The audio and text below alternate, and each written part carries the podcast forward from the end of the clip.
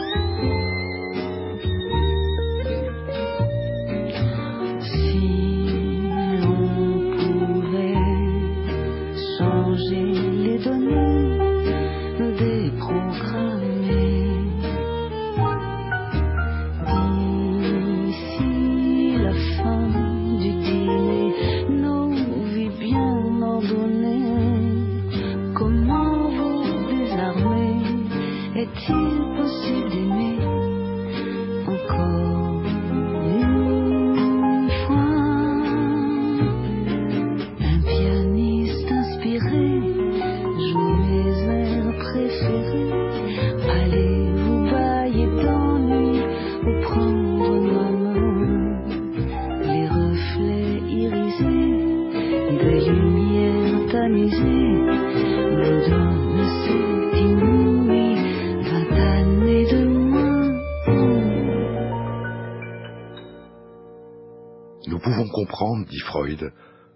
L'usage linguistique a préservé la notion de familier dans le terme qui exprime son contraire, le non familier. Parce que l'étrangeté n'est en réalité rien de nouveau ni d'étranger, mais quelque chose qui nous est familier depuis longtemps dans l'esprit et qui nous est devenu étranger. Quelque chose qui aurait dû demeurer caché, mais qui a soudain surgi à la lumière. L'étrangeté de ce qui est au plus profond de nous, mais que nous ne pouvons accueillir que par un mouvement infini d'ignorance.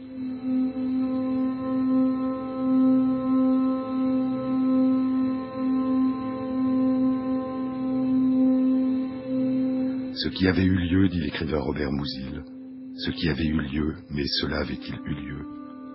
Le retour, mais de quoi? Une pensée est montée en moi aujourd'hui, dit Emily Dickinson. Une pensée que j'ai déjà eue auparavant, mais que je n'avais pas achevée il y a quelque temps, mais je ne peux pas dire en quelle année. Ni où elle est partie, ni pourquoi elle est venue la seconde fois à ma rencontre, et pas du tout de quoi il s'agissait, je ne peux le dire. Mais quelque part dans mon âme, je sais que je l'ai déjà rencontrée.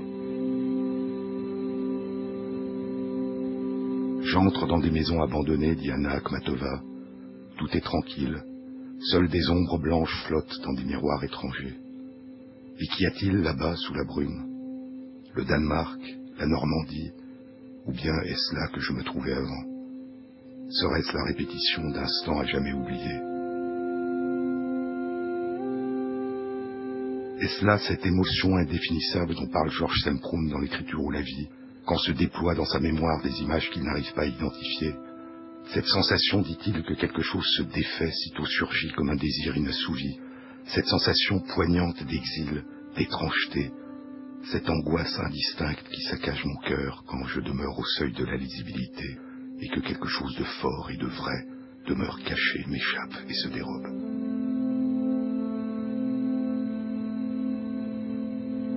De quoi il s'agissait, je ne peux le dire, dit Emily Dickinson car les abords d'un secret sont plus secrets que le secret lui-même, dit Maurice Blanchot.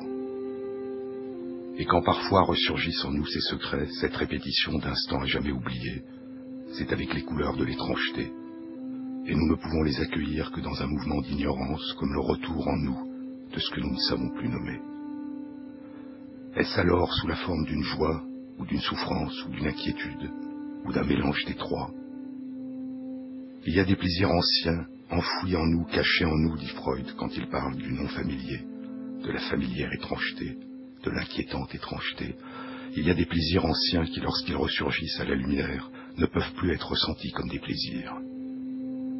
Et pourtant, il dira aussi un an plus tard, dans Au-delà du principe du plaisir, nous l'avons vu dans une précédente émission, il dira que la répétition, la réexpérience de quelque chose d'identique est clairement, en elle-même, une source de plaisir. Durant toute sa vie, Freud s'est interrogé sur la signification de la sensation de plaisir et sur la signification de la sensation de déplaisir, de souffrance, de peur, d'anxiété. Ces sensations qui ont, dit-il, une telle importance pour nous et un tel effet sur nous, et qui commencent à s'imprimer en nous dès le début de notre existence. Plaisir, joie, bonheur, douleur, souffrance, détresse. Ce qui nous attire est ce que nous tentons d'éviter, ce vers quoi nous allons est ce que nous fuyons, des états antérieurs vécus, ressentis, en partie oubliés, que nous voulons soit restaurer, retrouver, revivre, soit éviter, ne pas revivre. Il y a des relations relativement simples qui peuvent se nouer entre ces émotions antagonistes. Des recherches récentes en neurosciences indiquent que le fait de réussir à éviter ce que l'on craint, ce que l'on redoute, parce que nous nous souvenons que c'est cause de souffrance, réussir à l'éviter active dans notre cerveau certaines régions qui sont activées lorsque nous ressentons du plaisir éviter une émotion déplaisante et ressentie en partie comme un plaisir, comme une joie. Et ainsi, à la peur, à la mémorisation de l'expérience douloureuse qui nous pousse à l'éviter, se surimpose une autre mémorisation, celle du plaisir que nous avons ressenti après coup, à chaque fois que nous avons réussi à l'éviter. Mais la question des relations entre les sensations de déplaisir, de souffrance, de peur et de plaisir est, dit Freud, beaucoup plus complexe encore. Cette question, dit-il, concerne la région la plus obscure et la plus inaccessible de l'esprit. Il y a, dit Freud, des plaisirs anciens enfouis en nous qui ne peuvent plus être ressentis en tant que plaisir. Et il y a la répétition, le retour d'un état antérieur qui est, dit-il, en soi-même une source de plaisir.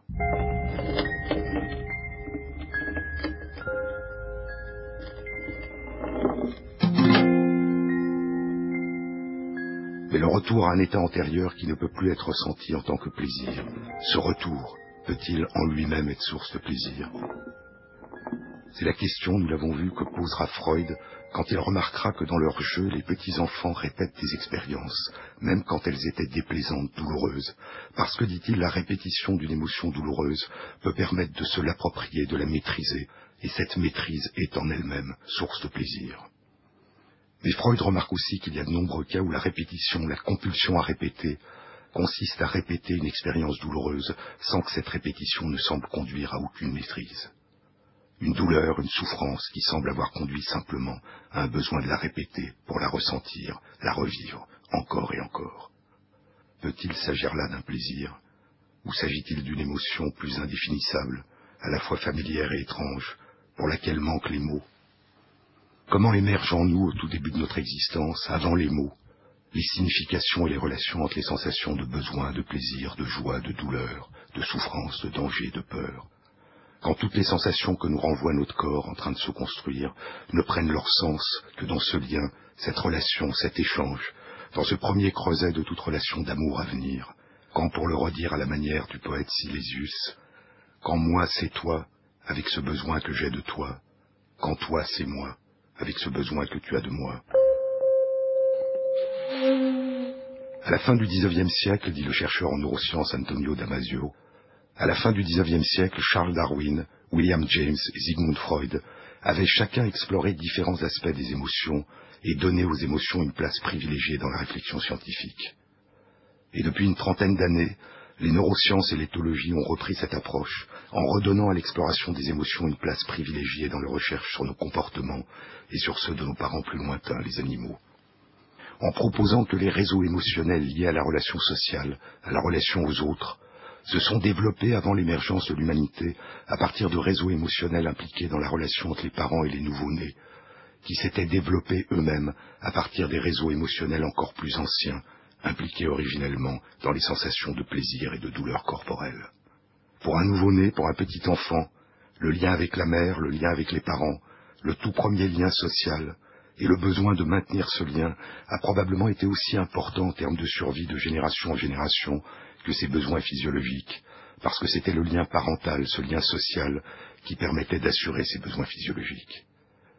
Et c'est à partir de cette imbrication complexe et ancienne entre les mécanismes appliqués dans les sensations corporelles de plaisir, de danger et de douleur, et les mécanismes appliqués dans les émotions de joie, de souffrance et de peur qui participent à nos relations aux autres, que se construit à notre naissance cette ouverture aux autres, ce besoin en nous de la présence des autres.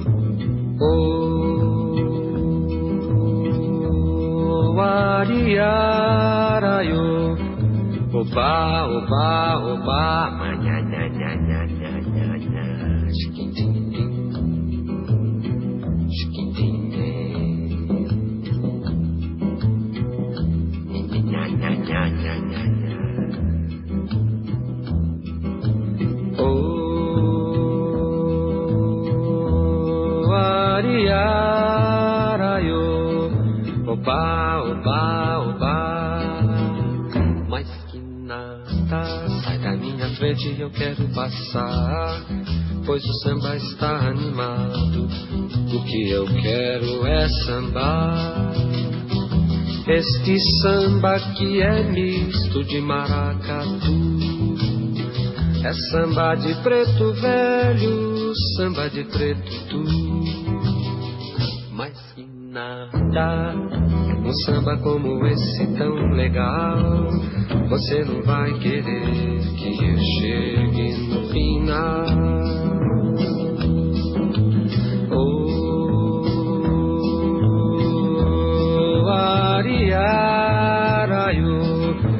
oba, oba, oba. nha,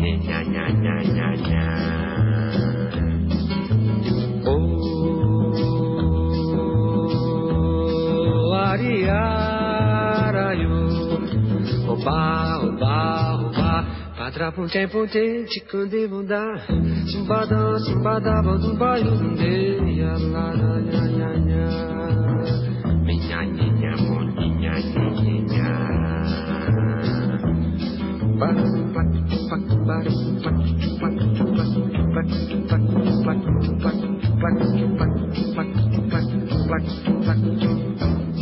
Bayarındayım, bayarımda Bayarımda yapın bayarımda Ye ye ye ye ya yo ya ya la mo ya la do la mo la la di do de ba ya ya ya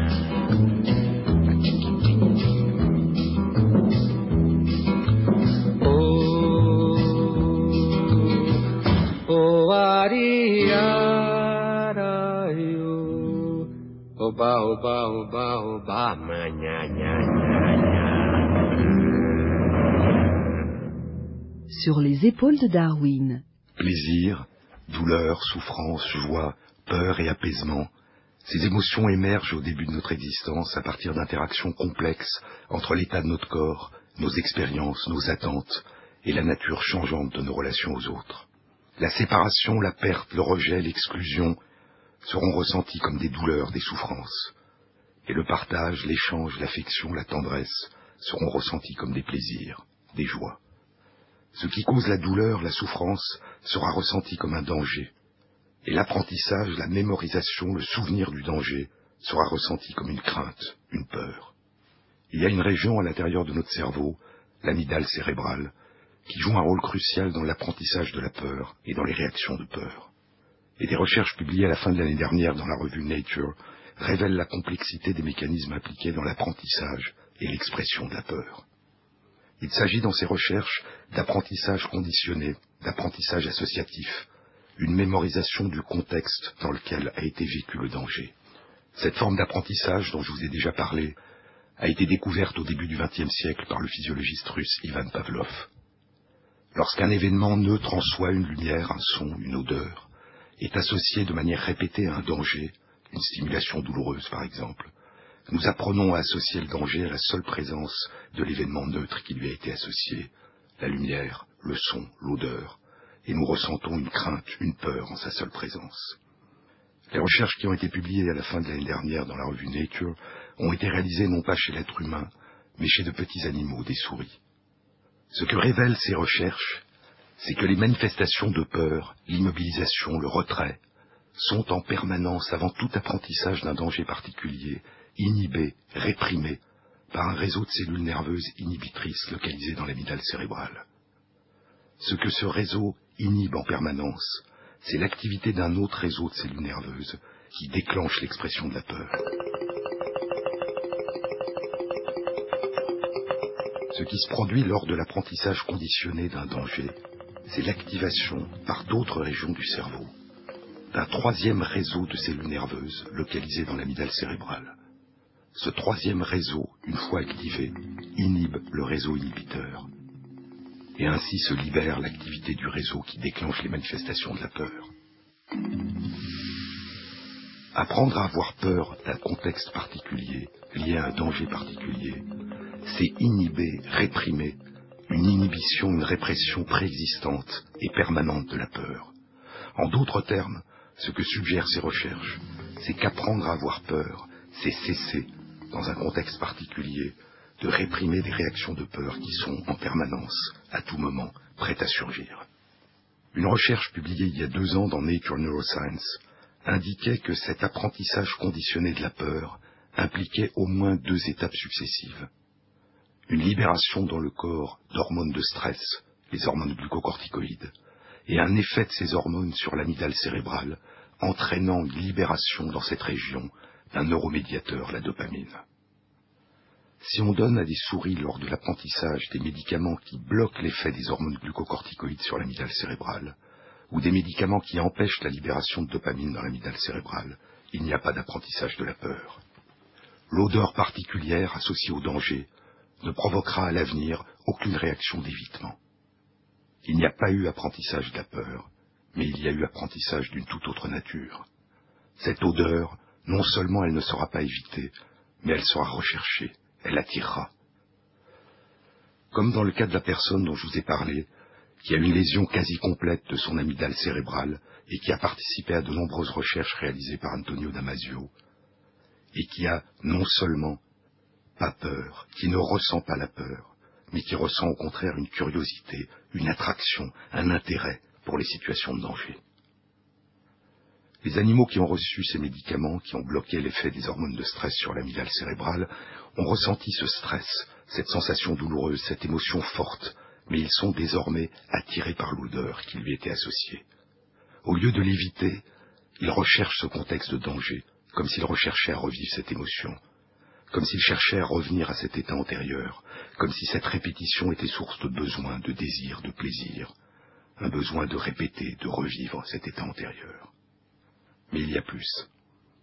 On savait depuis longtemps qu'en l'absence de traitement médicamenteux, l'apprentissage conditionné de la peur, de l'évitement d'un son, d'une lumière, d'une odeur, on savait, ou plutôt on croyait savoir, que cet apprentissage chez la souris ou le rat pouvait avoir lieu à tous les âges de la vie.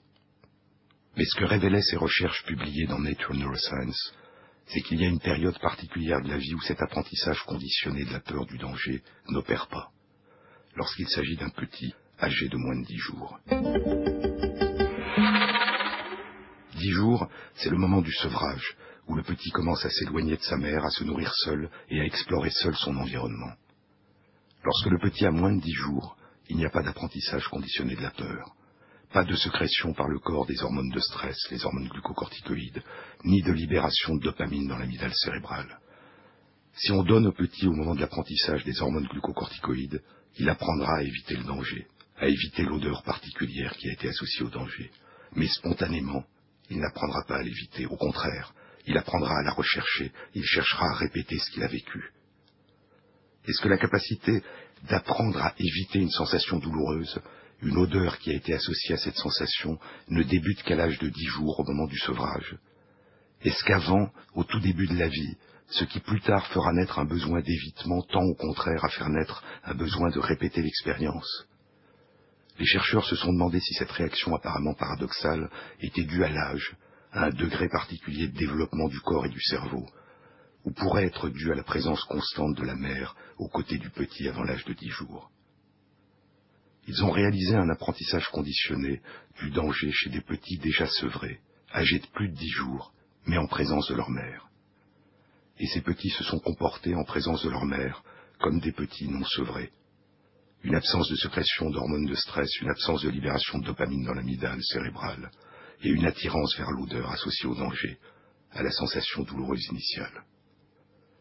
C'est la présence de la mère qui modifie complètement la nature de l'apprentissage. Ce qui s'est produit en lui, en présence de sa mère, même si c'était une agression modérée de son corps, le petit cherchera à le reproduire, à le répéter, à le revivre.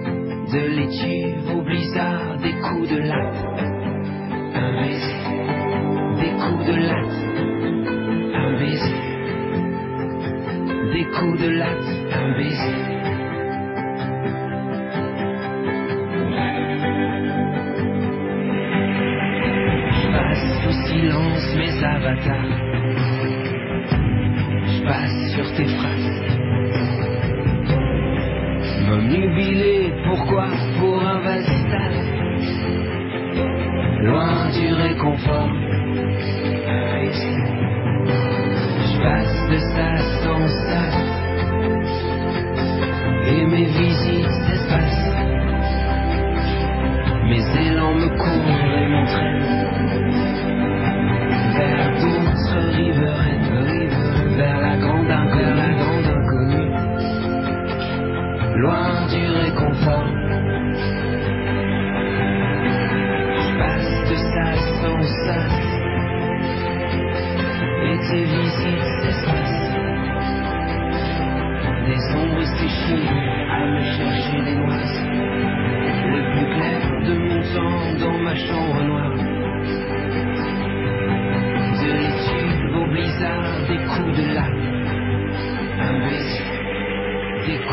Podcasts.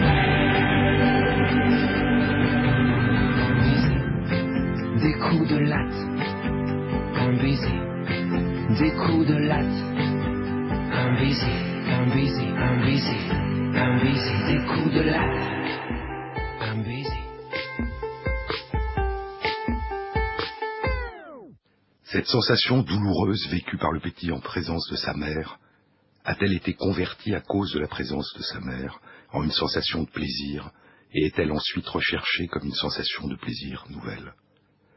Ou a-t-elle été ressentie et mémorisée comme une sensation de douleur et est-elle recherchée ensuite en tant que telle comme un plaisir de revivre ce qui a été ressenti, vécu en présence de la mère, même si c'était une sensation douloureuse? Ou s'agit-il d'une autre émotion encore ni plaisir ni douleur, ou d'un mélange des deux, nous ne pouvons pas le savoir. Mais ce que suggèrent ces recherches, c'est que le lien, la relation entre le petit et sa mère qui veille sur lui, que ce lien est tellement important, tellement vital, qu'il détermine probablement la signification profonde des sensations et des émotions ressenties, et le désir de les répéter, de les retrouver, de les revivre, de retrouver cet état antérieur, quand l'amour, dit Emily Dickinson, est la seule chose qui existe. Quand notre seule connaissance est de toi dans la lumière chaude du matin, dit Emily Dickinson, et notre seule crainte, la crainte de te perdre. S'attacher, dit la philosophe Simone Weil, à travers chaque sensation. Qu'importe alors, dit-elle, que ce soit plaisir ou douleur. Plus tard, devenu relativement indépendant, le petit apprendra de manière plus autonome à rechercher ou à éviter ce qui résonne dans son corps comme un plaisir ou comme une douleur. Mais l'empreinte première a probablement inscrit ces résonances corporelles dans un réseau de résonances plus vaste, où se rejoueront sous d'autres formes toujours nouvelles, et dans des relations toujours nouvelles, des émotions anciennes. Et ces recherches sur de petits animaux, nos lointains parents, réinterrogent d'une autre façon cette région la plus inaccessible de notre esprit dont parlait Freud, ce mystère de la tendance à revivre des états antérieurs, même lorsqu'ils étaient traumatisants.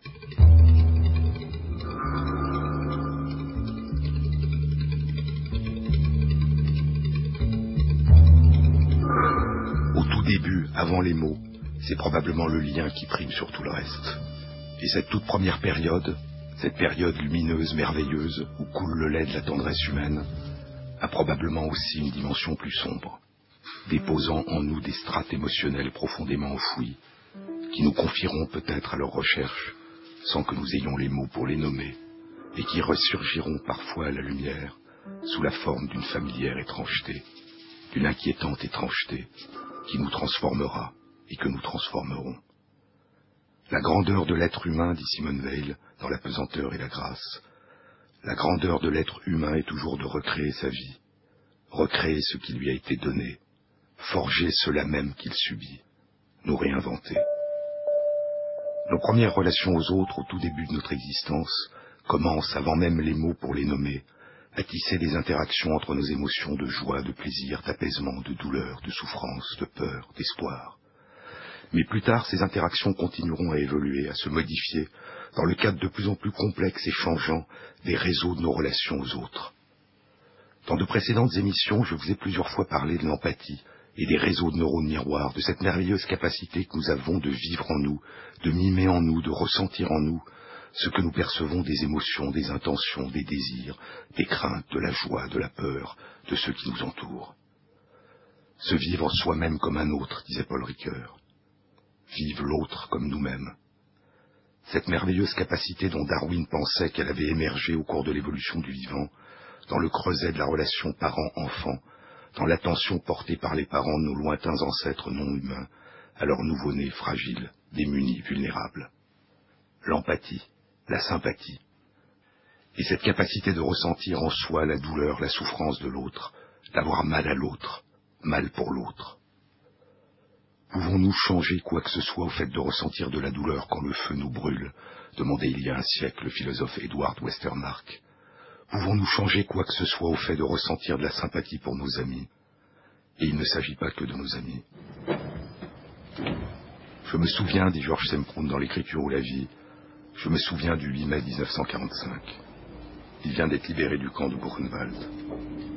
Je me souviens, dit-il, d'une femme aux cheveux grisonnants, au visage encore lisse et juvénile, qui était montée dans le métro à la station Raspail. Je me souviens qu'un remous des voyageurs l'avait poussée près de moi. Je me souviens qu'elle a soudain remarqué ma tenue, mes cheveux ras, qu'elle a cherché mon regard. Je me souviens que sa bouche s'est mise à trembler, que ses yeux se sont remplis de larmes. Je me souviens que nous sommes restés longtemps face à face sans dire un mot, proches l'un de l'autre, d'une inimaginable proximité. Je me souviens que je me souviendrai toute ma vie de ce visage de femme. Je me souviendrai de sa beauté, de sa compassion, de sa douleur, de la proximité de son âme dans son poème De la tristesse des autres, William Blake, il y a plus de deux siècles. Est-ce que je peux voir le malheur d'un autre et ne pas ressentir le malheur en moi? Est-ce que je peux voir la souffrance d'un autre et ne pas chercher à la consoler? Est-ce que je peux voir une larme qui tombe et ne pas ressentir ma part de tristesse? Non, non, jamais cela ne peut être, jamais, jamais ne peut être. Mais nous savons que cela peut être, que la réalité peut être plus complexe et plus sombre. La relation d'autorité, le respect pour l'autorité et l'obéissance peut effacer l'empathie, rendre indifférent à la souffrance de l'autre, conduire à infliger la souffrance à l'autre. Répété de nombreuses fois dans de nombreux contextes différents et de nombreux pays, l'expérience de Stanley Milgram, il y a près d'un demi-siècle, l'a révélée de manière à la fois banale et tragique. Une grande majorité de personnes acceptent librement de participer à ce qu'elles ne savent pas être une expérience dont elles sont les sujets d'étude. Des personnes auxquelles on attribue une autorité morale, une respectabilité sociale, une position d'autorité, des scientifiques, des professeurs en blouse blanche par exemple, proposent à des passants de poser des questions à d'autres personnes qui sont derrière une vitre. C'est une recherche, leur dit-on, qui concerne les méthodes d'apprentissage, d'étude. Il s'agit de poser à ces personnes des questions sur ce qu'elles ont appris. Et si elles font des erreurs, vous allez appuyer, vous pouvez appuyer sur l'un de ces boutons qui leur délivre une décharge électrique. Certaines décharges seront douloureuses, d'autres très douloureuses, d'autres insupportables, et là, notez-le bien, la décharge électrique peut être mortelle. Les acteurs, les personnes qui les interrogent ne savent pas qu'il s'agit d'acteurs et qu'il n'y a pas de décharge électrique, se tordent de douleur, supplient d'arrêter. La plupart des personnes continuent. Elles obéissent. Elles sont concentrées sur leur mission. Certaines vont jusqu'à envoyer des décharges mortelles. C'est une expérience scientifique sur les méthodes d'étude. La souffrance de l'autre ne compte plus. Sa vie ne compte plus. Ce que Stanley Milgram voulait explorer, c'est ce que Hannah Arendt appelait la banalité du mal. Et il y a d'autres dispositions d'esprit que la relation d'autorité, l'obéissance, la satisfaction de remplir une mission, de tenir le rôle qui nous a été assigné, qui peuvent aussi effacer la capacité d'avoir mal à l'autre, mal pour l'autre, de lui venir au secours.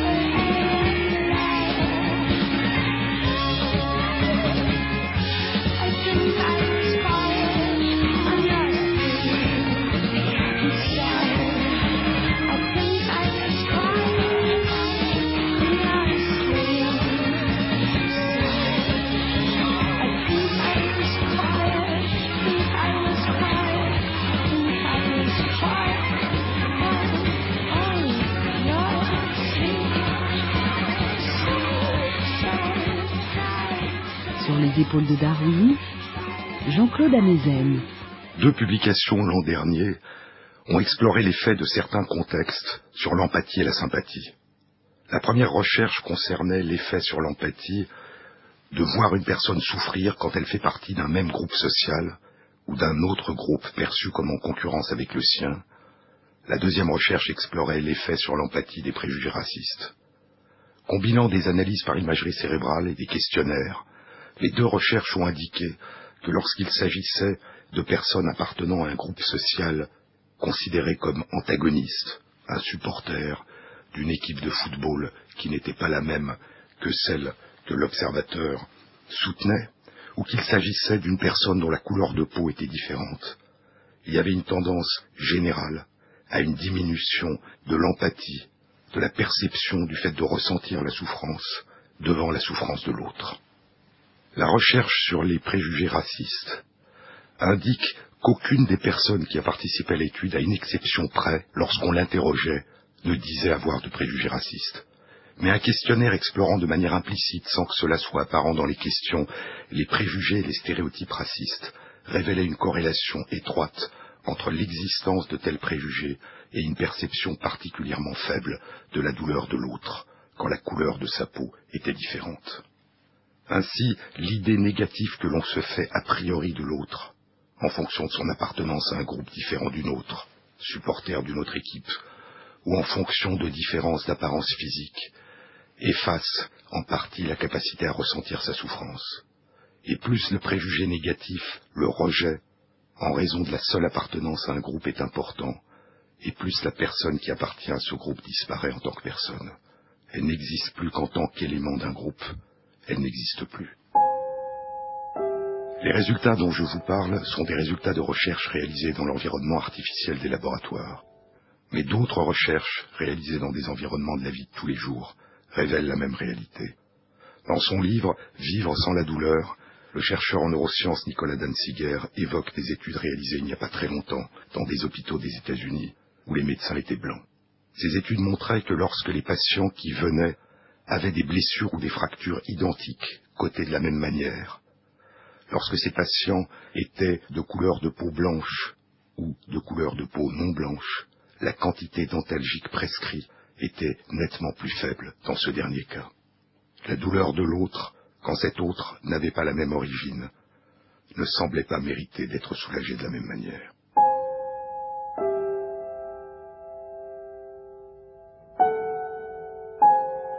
Il y a des situations plus individuelles, plus variables, plus singulières, où nos relations aux autres influent sur nos réactions. Il y a deux ans, une recherche était publiée dans la revue Science sous le titre Quand ta récompense est ma douleur, et ta douleur ma récompense. Il s'agissait pour les chercheurs d'explorer les effets de l'envie, de la jalousie sur la manière dont nous ressentons la douleur de l'autre. L'envie, la jalousie, le monstre aux yeux verts qui nargue la proie dont il se nourrit, dit Shakespeare dans Othello. Les philosophes en parlent depuis l'Antiquité. Aristote dit que c'est une émotion ressentie douloureusement par la personne qui envie une autre. Elle implique une comparaison, et David Hume disait que nous jouons souvent de la valeur des objets et des personnes par comparaison, plus que par une notion de valeur intrinsèque.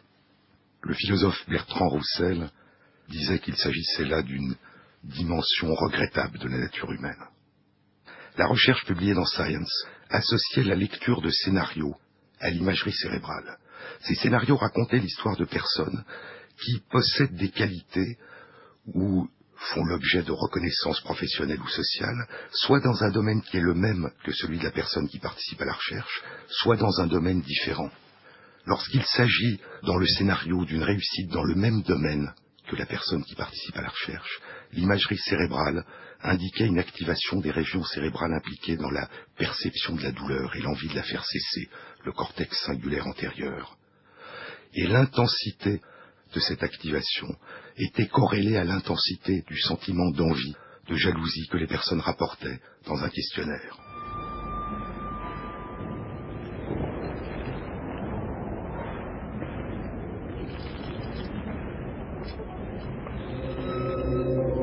Les scénarios suivants, des événements malheureux, douloureux survenaient aux personnages fictifs, Quand il s'agissait des personnages qui avaient provoqué la jalousie, l'envie, l'imagerie cérébrale indiquait une diminution de l'activation des régions impliquées dans la perception de la douleur, et au contraire une activation des régions cérébrales impliquées dans le plaisir, les sensations de récompense et de satisfaction.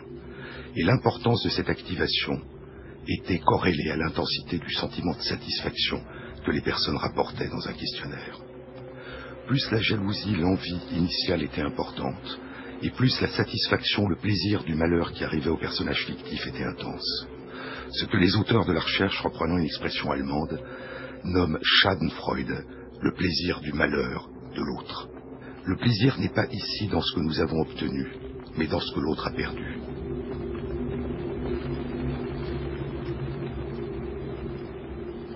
Une autre réponse consiste, nous l'avons vu, à se fermer à la souffrance de l'autre, à l'effacer en nous, à l'ignorer. Une autre encore consiste à se réjouir de la souffrance de l'autre. Ainsi, la façon dont nous nous comparons aux autres et la nature de nos sentiments, désirs d'émulation ou jalousie envie influent sur l'empathie. Il ne s'agit que de recherches en neurosciences. Elles explorent des mécanismes et ne nous disent pas comment nous conduire. Elles éclairent à quel point certaines de nos réactions sont inscrites et lisibles dans les activités de notre corps, et elles nous amènent à nous interroger sur nous-mêmes.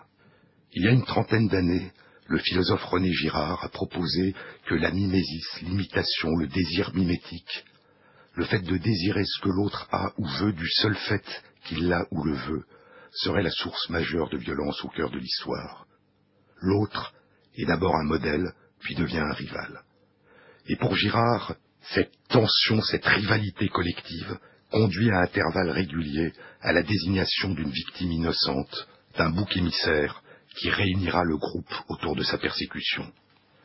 Pour Girard, il s'agit d'un des points aveugles essentiels des comportements des sociétés qui conduisent à l'exclusion, la stigmatisation, la violence et autour de laquelle la cohésion du lien social des groupes se reconstruit régulièrement. Mais s'il a probablement eu tendance à y voir l'explication unique et universelle à la violence des sociétés, son travail souligne à quel point cette extraordinaire capacité que nous avons de nous mettre à la place des autres est influencée par nos désirs, nos tensions, nos relations. Se vivre soi-même comme un autre était pour Paul Ricoeur la condition même de la démarche éthique. Mais si elle est nécessaire, elle n'est pas en elle-même suffisante. Se vivre soi-même comme un autre, ou vivre l'autre comme soi-même, peut être aussi source de violence, d'instrumentalisation, d'exclusion.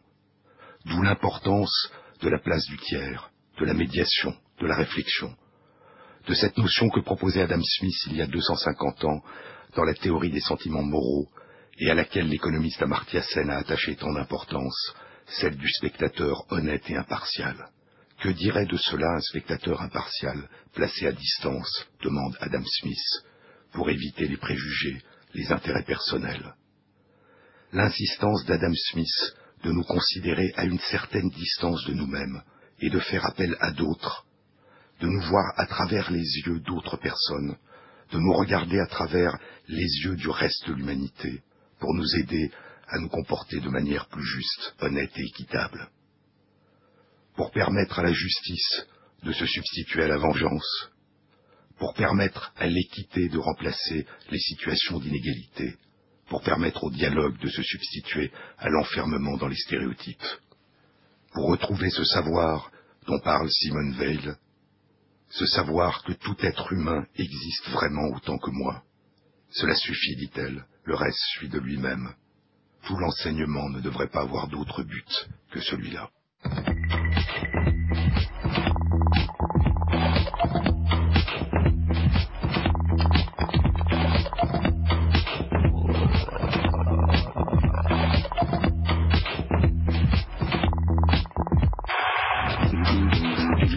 Émission a été réalisée par Michel Billou avec l'aide de Valentine Chedbois, à la technique Basile Becker et Céline Bonhomme, à la programmation musicale Thierry Dupin.